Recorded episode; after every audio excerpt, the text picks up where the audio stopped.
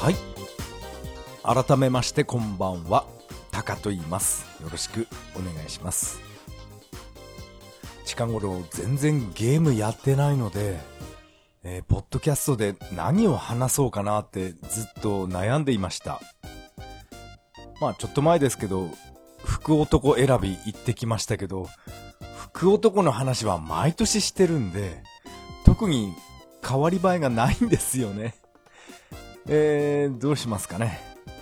まあ福男の話をちょっとだけしようと思います。それでは本編の方、よろしくお願いします。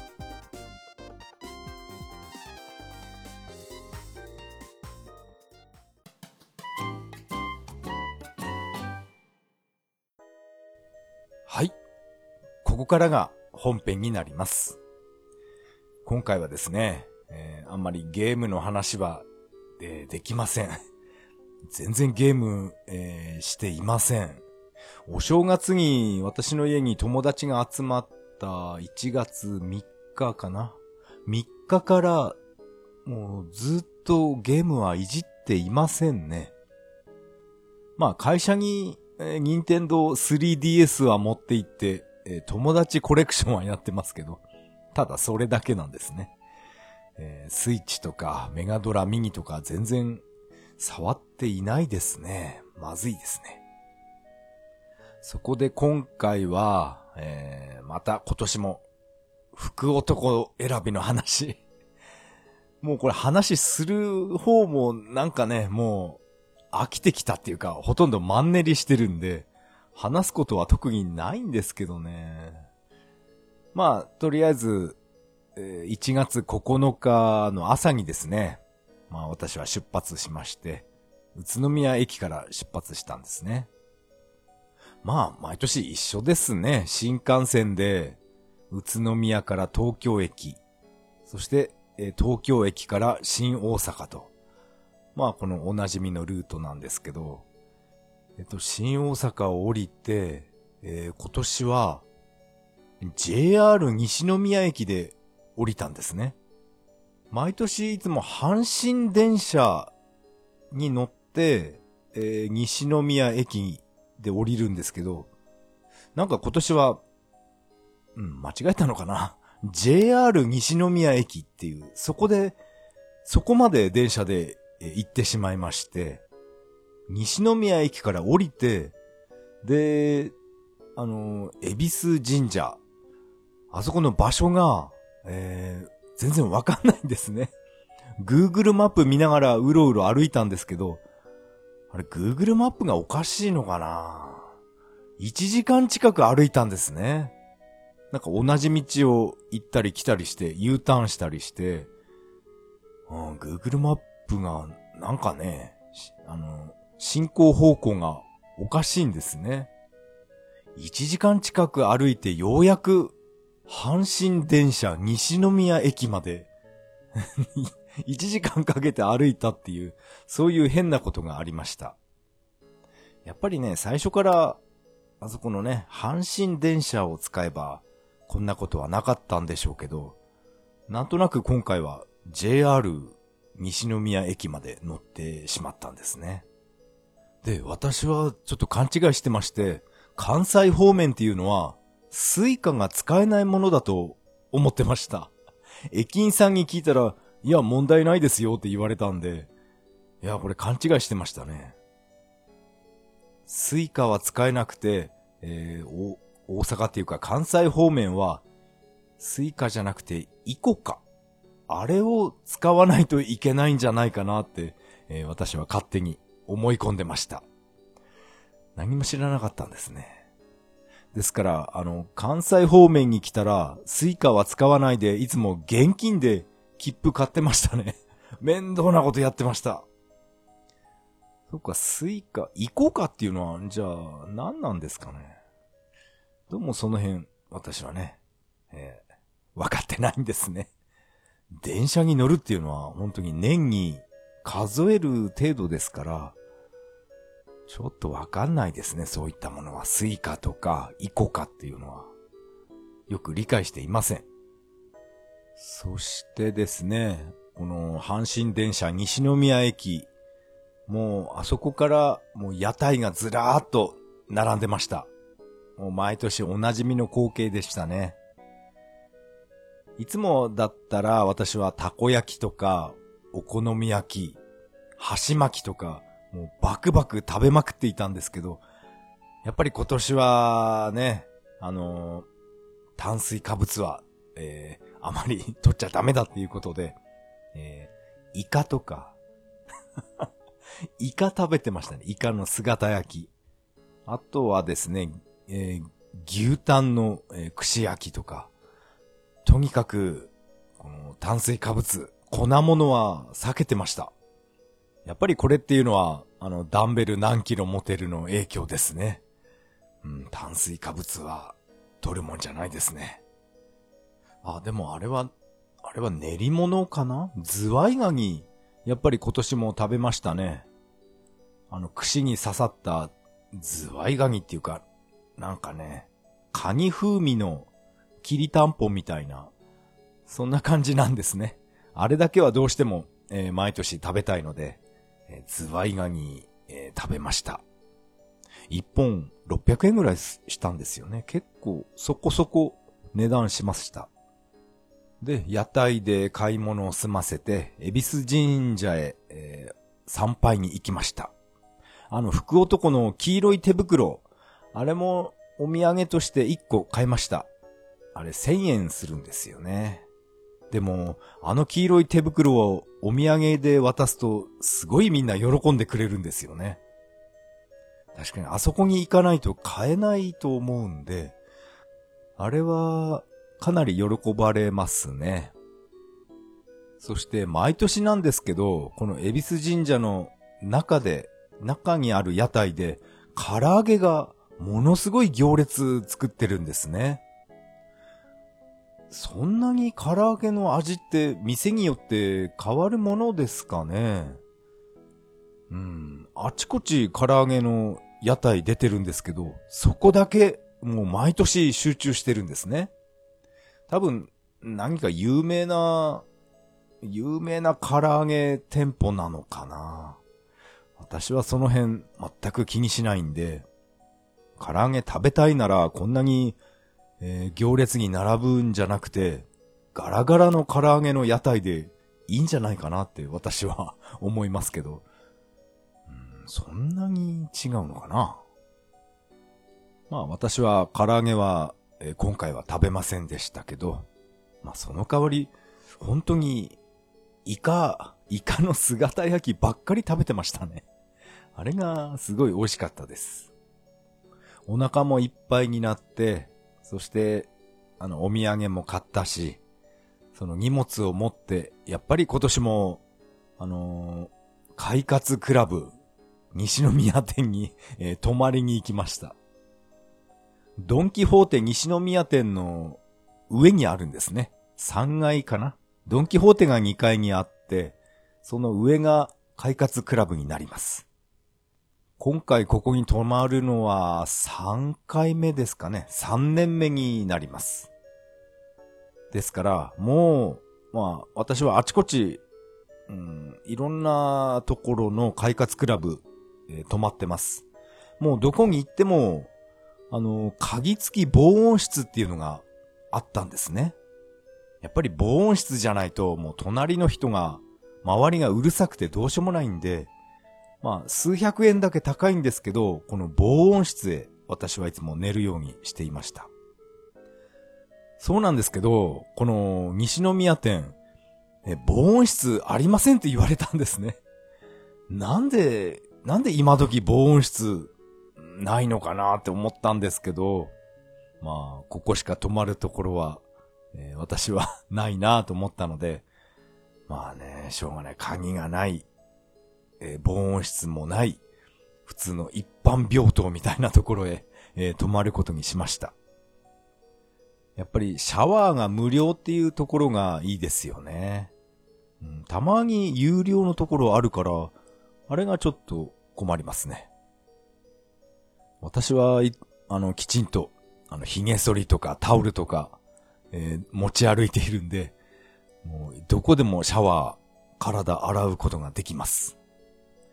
体を洗って、でね、もうお腹はいっぱいなので、もう店の中で食べ物は注文しなかったんですけど、まあ野菜ジュースぐらいは、まああそこは飲み放題なので、結構お風呂上がりに、あ、シャワー上がりか。えー、結構そういったものガブガブ飲んでましたね。それで、えー、快活クラブといえば、この無料で見られる、えー、映画ですね。何か新しいの配信されてないかなと思ったんですけど、なんかね、全然更新されてないっていうか、うん、これだっていう映画は一本もなかったですね。まあ私はロッキーシリーズ大好きなんで、あれ、あれのね、クリード。クリード2っていうのも、えー、配信されていましたけど、これはもう去年見ましたから、あれから全然変わってないんですよね。クリード2、うん、面白かったですよ、あれは。あれはですね、えー、昔ロッキー4に出てきたドラゴ、イワン・ドラゴですね。そのドラゴの息子と、このアポロの息子が戦うっていう、そういう、えー、ストーリーです。クリード2。うん、やっぱり、ロッキーシリーズは、え、胸が熱くなるんですよね。クリード2は一回見たんだよなーってブツブツ思いながら、ちょっと早送りしながら、えー、この映画見てました。クリード2。そこで、えー、私は完全に忘れていたんですけど、このアポロの息子、名前なんだっけな。クリ、アポロクリードじゃなくて、このアポロの息子が主人公なんですけど、その彼女がいるんですね。その彼女っていうのは、ちょっと耳が不自由で補聴器をつけてる彼女だったんですね。私はそのことをもうすっかり忘れていました。あ、そういえば、クリード1も2も、この彼女、補聴器つけた彼女出てきたなって、えー、初めて、初めてじゃないな。久々に思い出しました。なんかそう考えると、私は、まあ今、一生懸命手話講座通ってますけど、あとアニメの声の形ですか。そういったなんか耳に障害が持った人の映画みたいなものを、別に意図的に見てるわけじゃないんですけど、なぜかね、そういう、そういう映画を見ることになっていましたね。これは自分でもはっと気づきました。何なんでしょうね。このクリード2の、この彼女ですけど、このね、アポロの息子と付き合っていて、で、えー、妊娠したんですね。そしてこの生まれてくる赤ちゃんが、やっぱりこの耳に障害があるんじゃないかとか、そういうことを、うん、心配していたんですね。そして、えー、無事に出産が終わって、まあ、あの、耳の検査をもう最優先でやってくださいっていうことになって、なんか、なんかね、どうやら、なんか障害があったみたいな、そういう内容の映画なんですね。なんか、ああいうシーンは、うん、考えさせられますね。まあ、ロッキー4に出てきたドラゴーですけど、まあね、何十年も経っていますから、やっぱりドラゴー、老けましたね。まあ、当然なんですけど、スタローンもドラゴンもめちゃくちゃおっちゃんになってましたね。そしてこのドラゴの嫁、あれも出てきたんですね。てかあれ、本人だと思うんですけど、うん、別人じゃないよな。えー、名前わかんないですけど、あのドラゴの嫁、あれも出てきて、あれがどう見ても、あの、日本、日本でいうピーターそっくりなんですね。ピーター、名前何でしたっけ？池畑、池畑慎之介って本名でしたっけ？本当に、ピーターそっくりになっちゃいましたね。あの、ドラゴの嫁が。あれが、えー、面白かったです。あの、ドラゴの嫁っていうのは、あれですよね。あの映画にも出てました。あのエクスペンダブルスレディースっていう、あの 映画にも、このドラゴの嫁出てきましたよ。本名、本名、名前知らないんですよね、あの人。ロッキー4の時は、かなり美人でしたよね。なんていうか、トレーシー・ローズ的な、かなり かなり美形だったと思うんですけど、あれ、あの人がね、もう今は、なんかピーターそっくりになっちゃって、かなりショックでした 快活クラブで見た映画っていうのは、うん、クリード2くらいかな。でも、さらっと見ただけなので、えー、クリード2、うん、なんかね、新しいものを配信して欲しかったですね。快活クラブは。ずっと同じラインナップでした。釣りバカ日誌とか、あと V シネマ系ですか？ヤクザ関係みたいな。ああいうの全然興味ないんですよね。釣りバカ日誌、男は辛いよとか、あと何あったかな？あ、また、あれもありましたね。デコトラ伝説じゃなくて、デコトラ、デコトラギャルかな？うん。なんか、それ、あの、吉沢明穂とか、そういった AV 女優が主役の、うん。あ、カミオンギャルか。あ、違うかな。もう、特に関心ないんで、覚えてないですね。そのデコトラ関係の、えー、V シネマ。それがずらーっと並んでましたね。映画はあんまり面白いのなかったので、まあいろいろアニメの方もちょっとちらっと覗いたんですけど、うん、これ見たいなっていうのは特にはありませんでした。ガンダムとか、そういうのはまあ定番なのでありましたけど、えー、私はあんまりガンダム、うん、あんま見てなかったんですよね、子供の頃。プラモデルは一生懸命作って遊んでましたけど、ガンダム、うん、あんま、あんまり詳しくないですね。どうせなら昔やってたアニメとかをこの快活クラブで、うん、配信してくれたら私は喜ぶんですけどね。私は子供の頃、えー、っと、およ猫ブーニャンとか見てましたね。かなり古いですけど。あの、ブーニャンの声、うん、神谷明ですよね。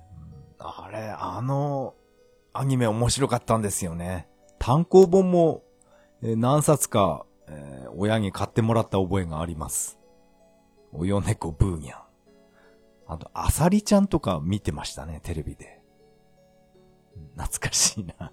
ときめきトゥナイトとか、えー、見てました。あれ確か名前、ランゼって言うんですよね。エトーランゼでしたっけ？ときめきトゥナイト。あとは、エースを狙えとか、あの辺もう一回見たいですね。まあ、YouTube でね、漁れば出てくるんでしょうけど、やっぱりちゃんとしたところで見たいなって思ってます。エースを狙え。なんかね、スポコン関係は私は好きですね。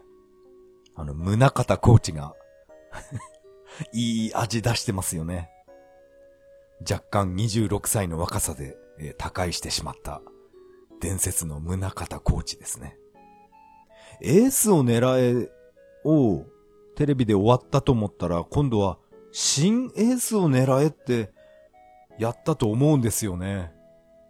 これは私の勘違いじゃないと思うんですけど、エースを狙えの続編かなと思ったら、また、あの、一からストーリー始まりましたよね。あの、宗方コーチと出会うところから、また最初から、あ、な、なんだろう、リメイクみたいな感じなのかな？新エースを狙えっていうのは。あれがちょっとね、今でも、えー、不思議に思ってます。なんか、宗方コーチの声優がなんか、うん、なんか声変わったなっていう子供の頃、そんなことを感じてました。実際はどうかわかんないですけど。まあその辺は、えー、ウィキペディアで確認してみましょう。実写版のエースを狙えも結構私は見てましたね。上戸彩がえー、主人公で、エースを狙い。ただ、その実写の宗方コーチが、あれが、なんだこれっていう感じでしたね。何でもかんでも実写にしちゃうんですね。エースを狙いは実写版見てましたけど、えっと、アタックナンバーワンも実写になったんでしたっけ？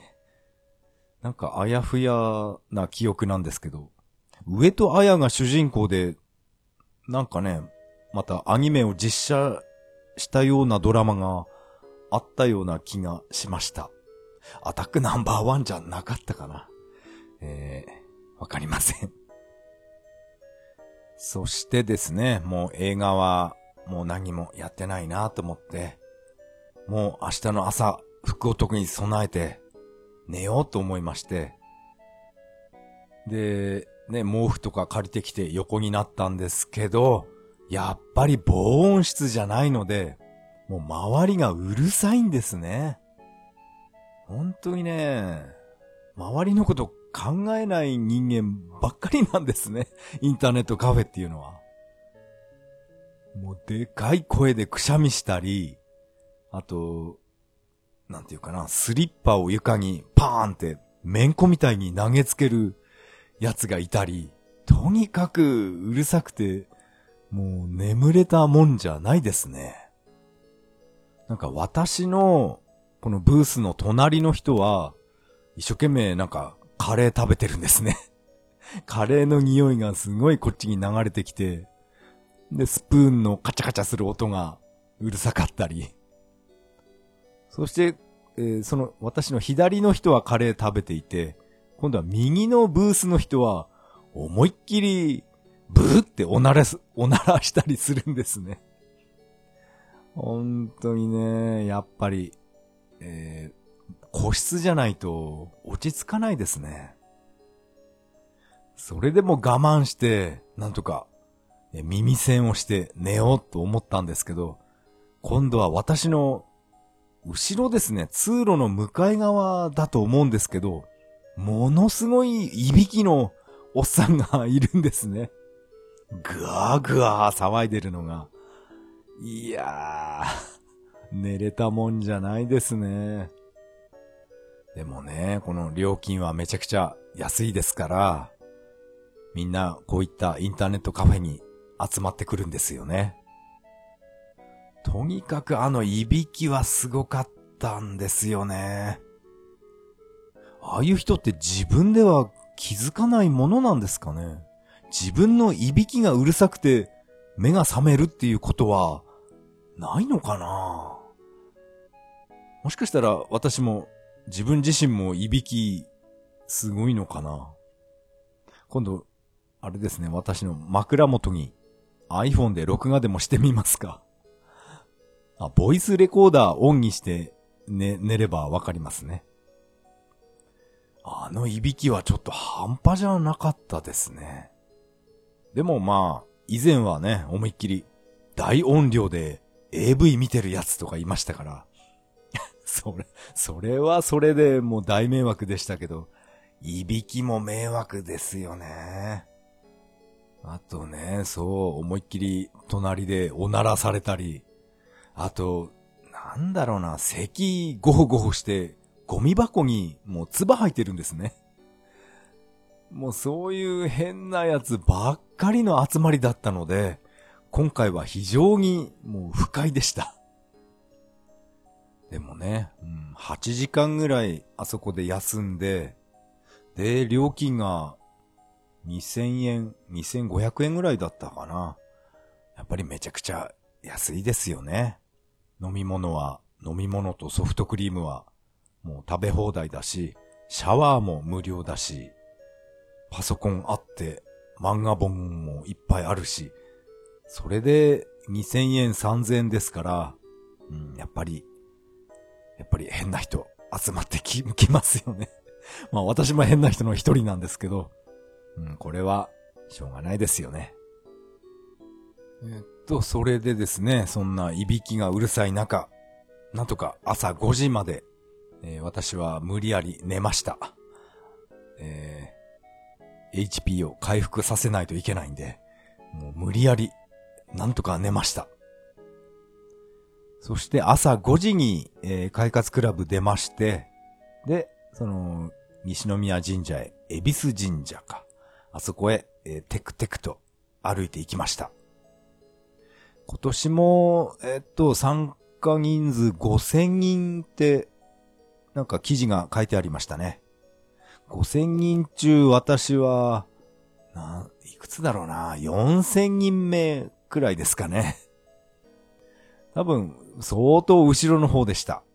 まあこれはね、毎年のことなんで、別に気にしてないですけど。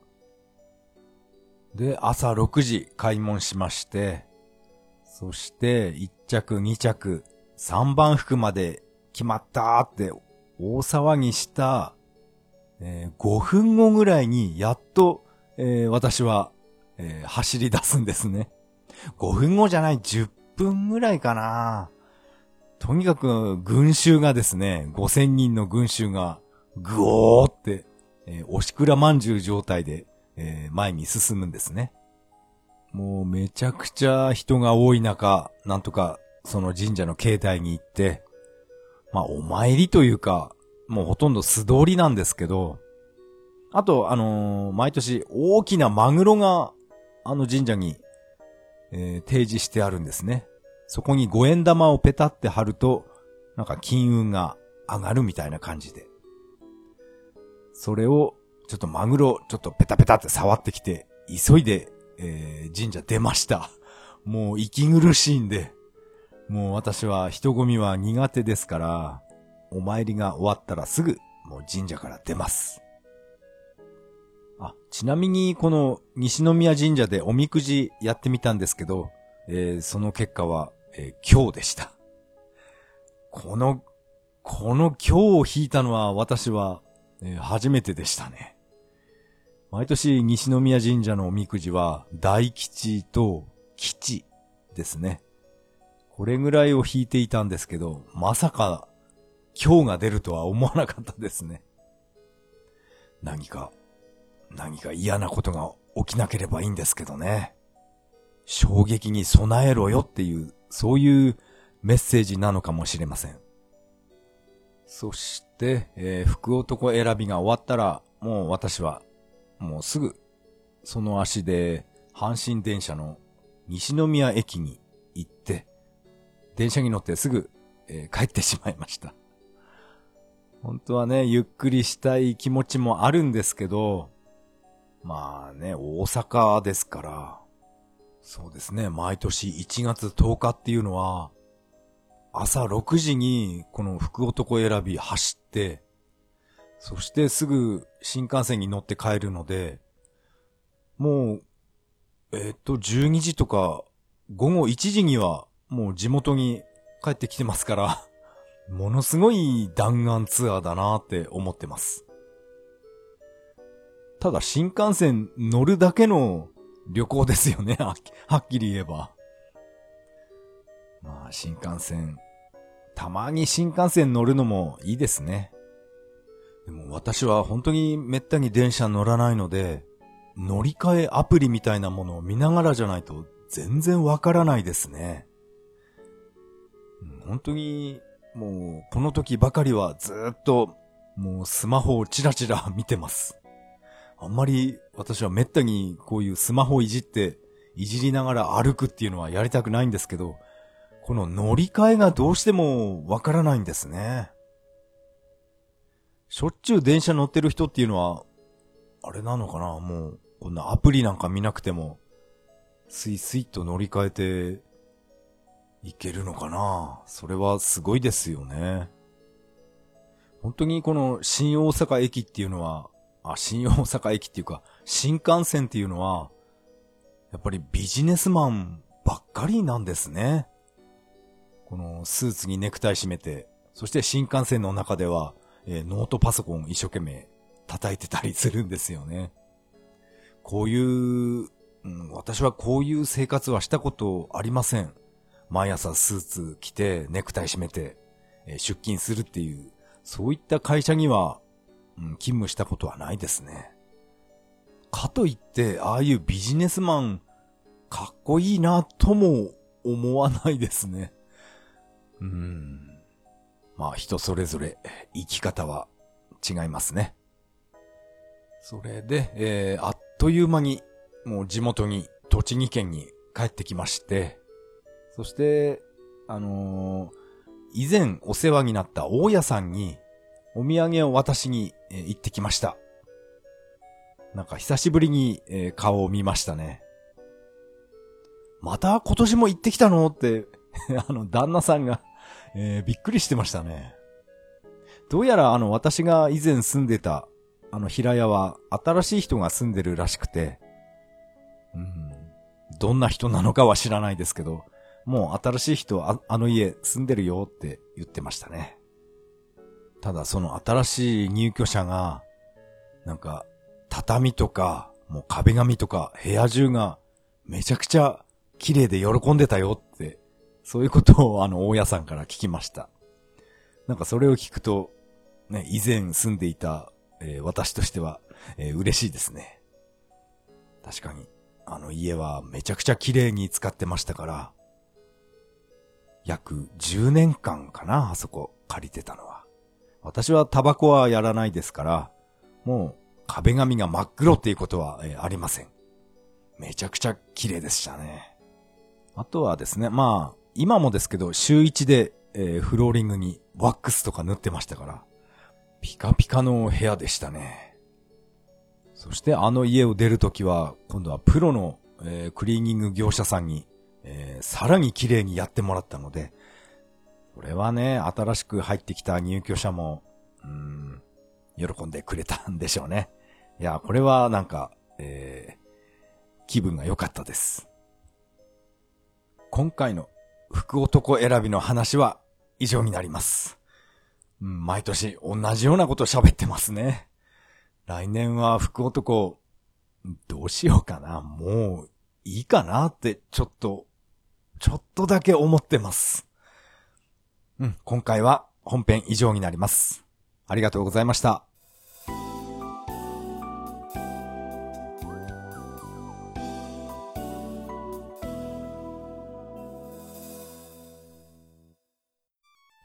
はい。エンディングです。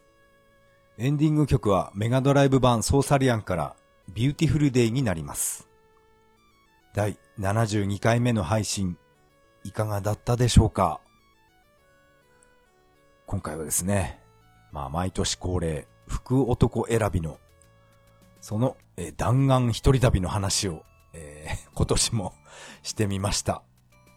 なんかね、熱が冷めてきたっていうか、もう福男選び、いいかなって、なんかね、そんな気もするんですけどね。でも、年に一度は、大阪、関西方面へ行くのも、いいかなとも思ってます。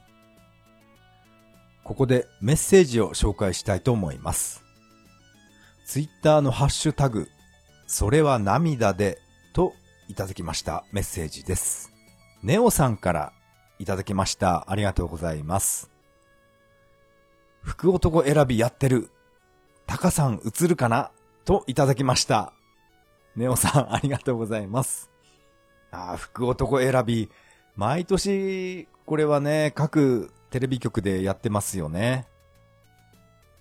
そうですか。スッキリでやっていたんですね。私は多分その頃、うん、そのスッキリがテレビでやってる頃っていうのは、私は、うん、電車に、新幹線に乗ってる時間でしたね。でも、まず映らないですよ、絶対に。あれだけの人ですから。そしてあれは、イベントじゃなくて、神事なんですね。神様の、えー、行事っていうことで。ですから、あの、コスプレとか、そういうふざけた格好は、えー、禁止なんですね。でも、あ禁止っていうか、あれかな？でも、ベビーカーなんかもいるんだから、禁止というか、くじ引きをする人ですね。本気で1位を狙ってるガチ勢っていうんですか。おそらくその人たちはコスプレ禁止なんでしょうね。あと、あの、スニーカーとか履いてないとくじ引きはできませんから。多分、くじ引きやる人はえー、コスプレとかベビーカーは、えー、参加、えー、遠慮してくださいって言われると思うんですけど、うん、コスプレでもしない限りテレビに映るっていうことは、えー、私の場合はないですね。今年の一番服のあの彼は、えー、っと、特に、えー、不倫を暴露されるとか、そういったことはありませんでしたよね。ちょっと私はあの、新幹線の中で、そういったね、ネットでちょっと見てました。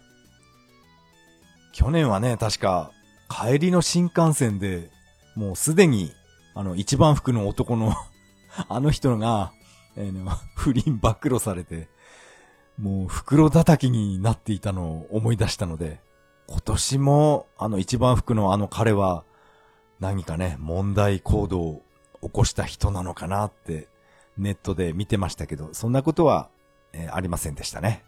よかったです。えー、ネオさん、メッセージありがとうございました。えー、次のメッセージはですね、シーサーブログの投稿フォームからいただきました。トールさんからメッセージをいただきました。ありがとうございます。はい、どうも、トールです。いやー、タカさん、嬉しいこと言ってくれますね。一緒に走りませんかって。走りたいんですが、仕事なんですよ。残念です。夜の日本橋でしたら音もできますけどね。通勤時に見ているテレビで、毎年福、福男選びの中継をしているので、素顔を、素顔を公開したタカさんを、えー、探したいと思います。えー、カッコで、丸坊主頭に集中。それでは、アテブレベオブリガードといただきました。えー、トールさん、ありがとうございます。この福男選び、うん、やっぱりこれ毎年ね、各、テレビ番組で、えー、やりますよね。福男選びは毎年1月10日っていう固定されているので、まあ今年は平日に当たりましたね。やっぱり、うん、平日は仕事の人が大半だと思います。そう考えると、あれですね、ああやって走りに来た5000人、約5000人の人っていうのは、仕事前に、あそこ走りに来てるんですかね。そして仕事は走り終わって、急いで会社に向かうっていう、そういう人たちなのかな？まさかね、私みたいに、あの、会社を休んで、そしてはるばる兵庫県に来て走るっていう、そういう人は多分いないと思うんですよね。ですから、うん、トールさんもやっぱりお仕事でしたか？いやー、残念でした。テレビを見て、この丸坊主頭に集中して探したいって書いてあるのが、えー、面白かったですね。丸坊主の頭、結構走ってる人いましたね。まあ私はあのニット帽を被ってたんですけど、うん、丸坊主、いましたね。えー、ぜひ、トールさんも一度は参加してみてはいかがでしょうか。かなり、えー、面白いですよ。えー、トールさん、メッセージ、ありがとうございました。あ、トールさんですね、あの、メッセージは、このシーサーブログの方に、いっぱい、えー、ありがとうございました。この、ポッドキャストとは全然違う記事も、このシーサーブログに私は、えー、書き込んだり、あと動画を貼り付けたりして、えー、一人で遊んでるんですけど、それにね、えー、コメントしていただき、ありがとうございました。特にあの、サンダーフォースの動画のサックスとピアノのあの演奏は、本当にね、素晴らしいと思っています。ああいった動画をブログに貼り付けるのは、厳密には、えっ、ー、と、良くないことなんですかね。その辺、ちょっと私は、えー、警戒してるんですけど、これ勝手に貼っちゃまずいのかなって、えー、ビクビクしてます。なんか、なんか問題あったらすぐ、えー、削除、えー、しますけどね。ただ自分の動画を貼り付けるのは、それは、ま、何も問題ないんですよね。私があの、WeFit で あの、ヒーヒー言ってる動画とかを、それをシーサーブログに貼り付けても、これは何の問題もないでしょう。私、うん、自分が映ってる動画ですから、これはね、著作権動向っていう問題は起きないはずです。あの、WeFit なんですけどね。私はあの、ぶら下がり健康器で、懸垂運動をした動画をアップしたんですけど、なんかね、たった5回しかできなかったんですよね。あれが、えー、個人的にショックでした。あの動画はですね、結構何回も撮り直ししまして、カメラアングルがなんかこれ低いかなとか、なんかね、いろいろやりながら、うーん、30回ぐらい全部で懸垂しましたね。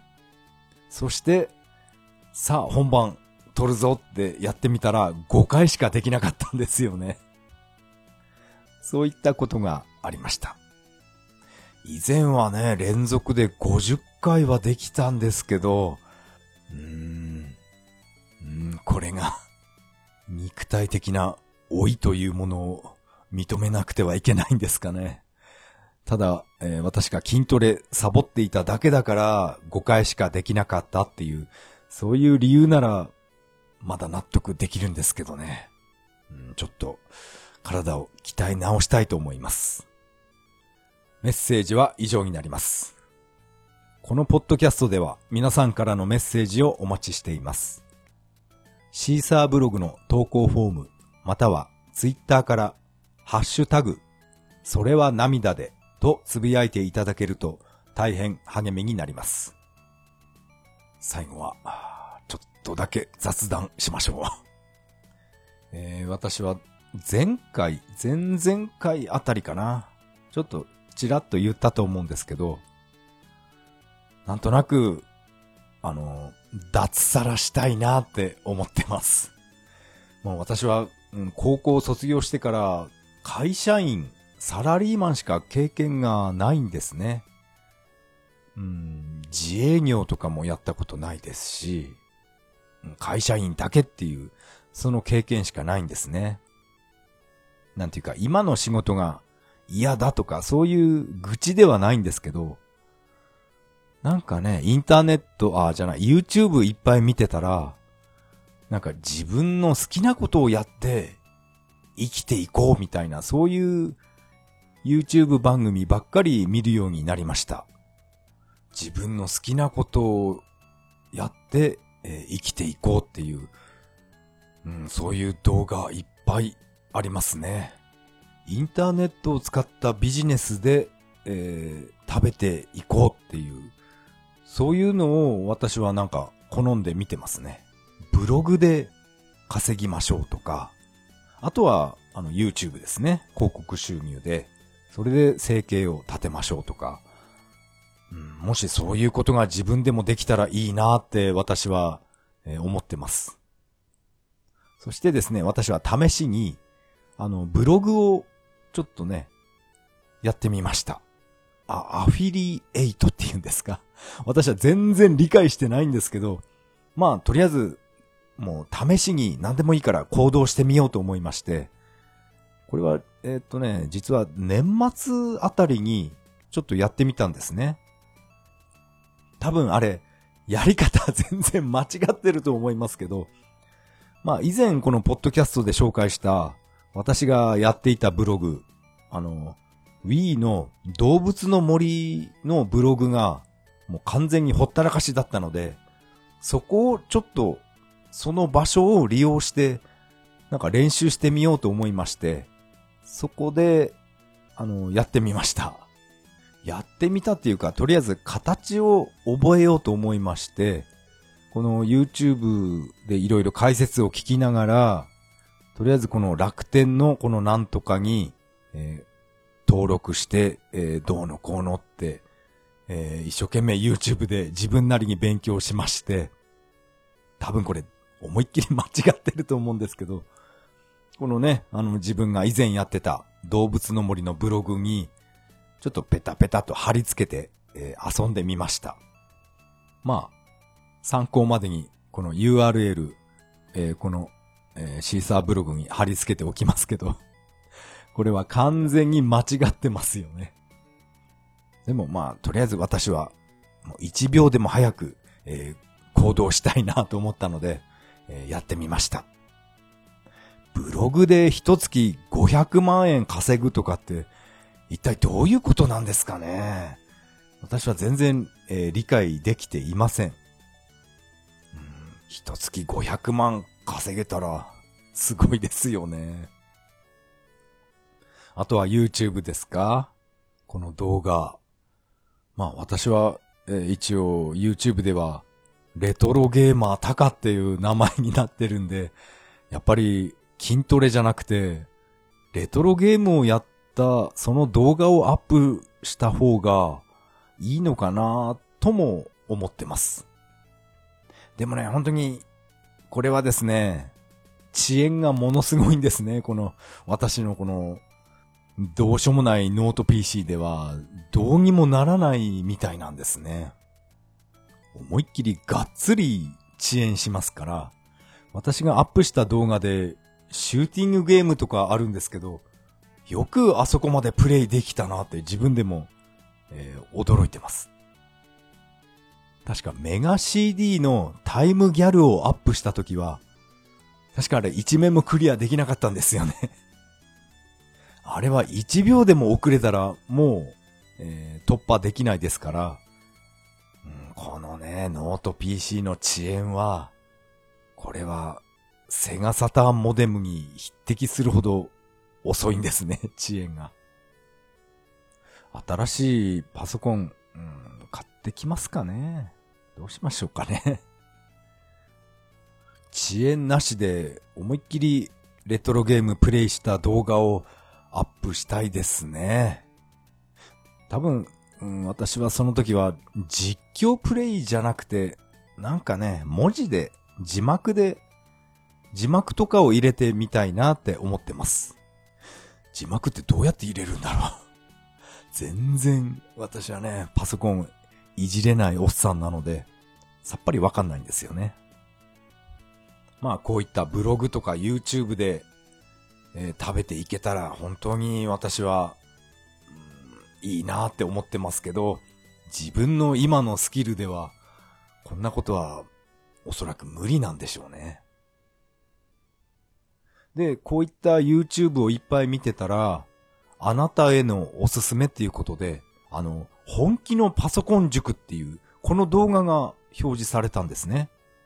そしたら、あの、今夜、えー、っと、今夜7時から、夜7時から9時まで、なんか、あの、無料のセミナーをやりますみたいな、そういう動画だったので、あの、メールで登録して、まあ無料ですから、そのセミナー、セミナーを、もうずっと3時間近く、ずっと見てました。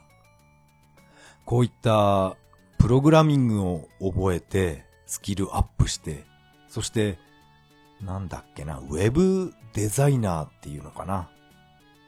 そういうので食べていくのも、これも私はいいなって思いました。毎朝ね、こんな朝寒いのに出勤して会社に行かなくても、自分の家で、この在宅勤務っていうんですか？パソコンを一生懸命操作して、これで、え、収入を得るっていう、そういう生活、うん、いいなーって思ってます。私みたいな本当にパソコンのプログラミングの知識ゼロの人間が、ゼロからこういう稼げるようになるまで、どれぐらい勉強すればいいのかなとも思いましたね。本当に私はプログラム何一つ知りませんから、えーどうなんでしょう。こんなことはやっぱり無茶なのかな在宅勤務とか。うん。この本気のパソコン塾っていう、これで YouTube にいっぱい動画出てますね。このフォトショップの使い方とか、なんかいろんなことを、えー、私は見てみました。まあ見るだけですけど。フォトショップとか私は使ったことありませんからね。さっぱりわかんないですよ。昔、えー、っと、パソコンで年賀状を作っていた時は、フォト、フォト、フィニッシュっていうソフトを買ってきて、それをインストールして一生懸命、えー、年賀状を作った覚えはありますね。文字とか入れて、あと写真をちょっと、えー、加工したりして、そういう経験はありますけど、フォトショップっていうのは、なんかものすごい高度なソフトに見えたんですよね。でもそうやってパソコンを操作して、うん、食べていける、いけたら本当にいいなって、えー、思ってます、うん。やっぱり今年は脱サラ、脱サラを目標にしてみようかなって、なんかね、考えてます。もうサラリーマンは、サラリーマンはもういいかな。でも、でも私みたいなこんなスキルでは、やっぱりね、会社勤めしかないのかなとも思いますけどね。私が持ってる資格っていうのは、やっぱ工場系ですから、フォークリフトとか、ね、あの、アーク溶接とか、そういうのばっかりなんですよね。溶接とかね、あとなんだろうな。ホイスト、ホイスト式クレーン運転とか、そういうの、そういうのばっかり持ってるんで、こういったパソコン関係は本当に何が何だかわかんないんですよね。この本気のパソコン塾のこの3時間のセミナーを最後まで、最後の方で、あの、料金とか発表されたんですけど、えー、っと、この料金は70万円ですって出たんですね。うわーなんだこれと思ってこれはひどいと思ったんですけど、いやいや、驚かせてすいませんみたいなことで、えー、月額3800円だそうです。びっくりしますよね。70万って言われたら、これは、うん、確かにその価値はあるのかもしれないですけど、簡単に出せる金額じゃないですよね。でも、プログラムのスキルスキルアップすれば70万なんてすぐ回収できるものなのかな。